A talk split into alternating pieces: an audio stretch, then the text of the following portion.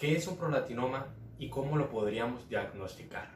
Soy el Dr. Vargas y quédate para que aprendamos juntos. Los prolatinomas son simplemente aquellos adenomas hipoficiarios quienes van a secretar la prolatina y quienes van a representar el 40% de todos los adenomas hipoficiarios, dando su aparición más frecuente en el sexo femenino. Es decir, básicamente hacer un tumor benigno quien se va a originar en la hipófisis. Ahora, ellos se van a clasificar según su tamaño en microprolatinomas, los cuales van a ser de tamaño menores a 10 milímetros, y macroprolatinomas, quienes van a tener un tamaño mayor a 10 milímetros. Ahora, aquí la PNL se va a hallar sujeta al estado inhibidor de la prolactina, es decir, en pocas palabras, la prolactina se va a hallar sujeta al efecto inhibidor que nos va a proporcionar la dopamina.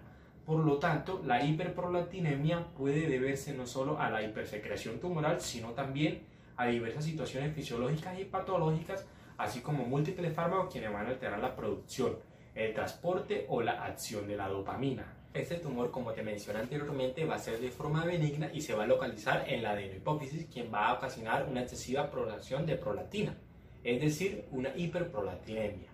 Tanto en varones como en mujeres, la prolatinoma van a ocasionar lo que sería la galactorrea, la ginecomastia, la dismenorrea, la anovulación, la menorrea, la disfunción eréctil, la disfunción de la actividad sexual y la disminución de la testosterona.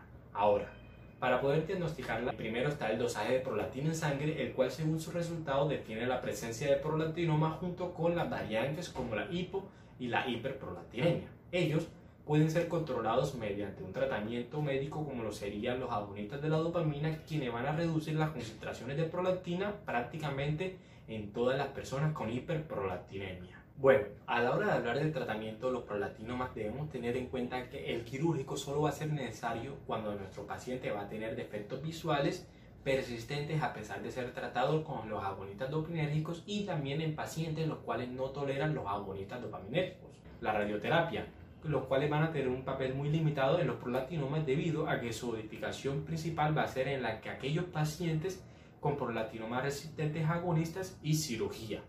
Para poder diagnosticarlo, tu médico de confianza va a realizar un dosaje después de haber destacado las causas secundarias, debido a que la mayoría de las causas secundarias como el embarazo, los fármacos, el estrés, las relaciones sexuales, entre muchas más, las cuales son aquellas que van a aumentar los parámetros de la prolactina, estarían asociados. Y listo, eso fue todo por hoy. Déjame en los comentarios tus inquietudes. Que no se te olvide suscribirte y activar la campanita de notificaciones para que no te pierdas ninguna de mis sesiones. Soy el doctor Vargas y nos veremos en nuestra próxima emisión.